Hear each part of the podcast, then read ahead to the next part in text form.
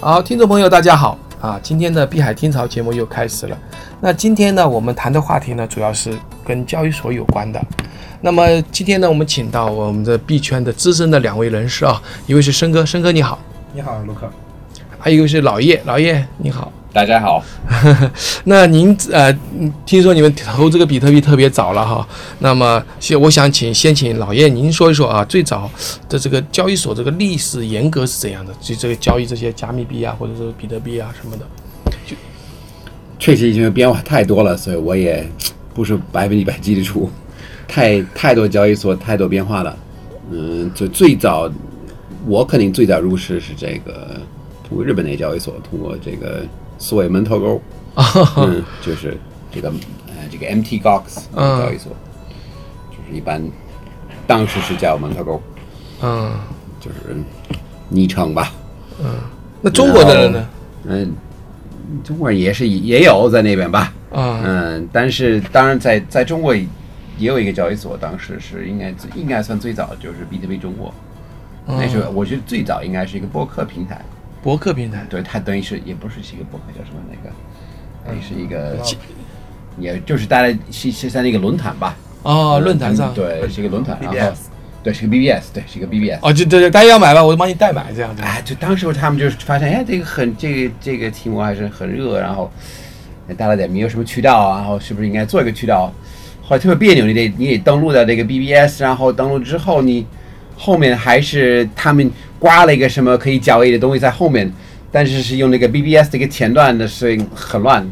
然后当时但也没有别的别人对手，所以他们也也也好做。嗯，反正那肯定是最早的，就是在中国的这个这个平台，而且因为没有竞争对手，所以有时候这个跟日本的差价还是非常大啊，特别是就市场一热，他们就弄不好差个百分之二十、百分之三十。但但他们买完以后。我记得是好像是代买，然后这个币是到不了自己手里，是人家托管的，是吧？也不是，但当然你可以，你可以提走，可以提走是吧？可以提走。这是当然，就是他们特别乱，然后当时弄不好就是就是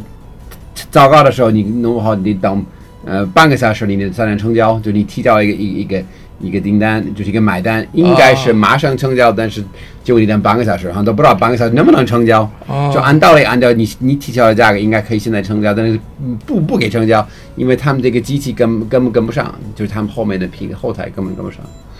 嗯，反正不要投诉他们，这肯定，反正当时他们也没有特别系统化的做这件事儿，呃，就是，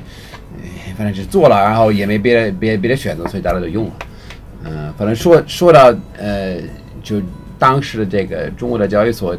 呃，第二应该是这个叫比特尔，比特尔，呃，也不一定是第二个，但是反正是我记得第二个，就是我当时是就就是意识到了啊，有另外一个平台，他们是做这种山寨币，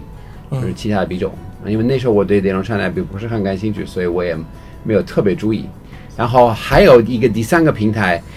规模小，他们的流动性比比特币中国差，但是。也有差价的，也可能也有时也也不错，所以，但是那个名字我实在记不住，也查不出来，因为那个高价就早都没了，没了。对，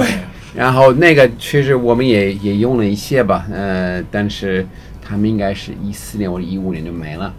嗯，就就当时他们就宣宣布他们就不做了，然后就给大家都还钱了，然后结束了。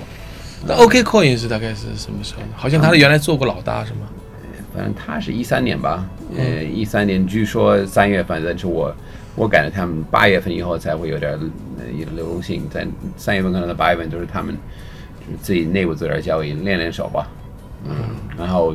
差不多同时货币也起来了，嗯，反正当时软件货币的软件特别特别特别烂，但是反正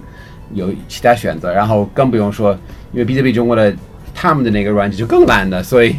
呃，所以相相对来讲还是就是现在不错了，嗯，反正那是一三年的确多了一些选择，然后可能以后就那另外我就记不住第三家，他们就后来就进太多了，所以他们也不想干了，可能就以前的历史也太太不干净，他们也就不不想参与了。哦，嗯，所以，但是肯定是当时比特币中国的也历史也是也非常不干净的，据说他们也也丢了好多币。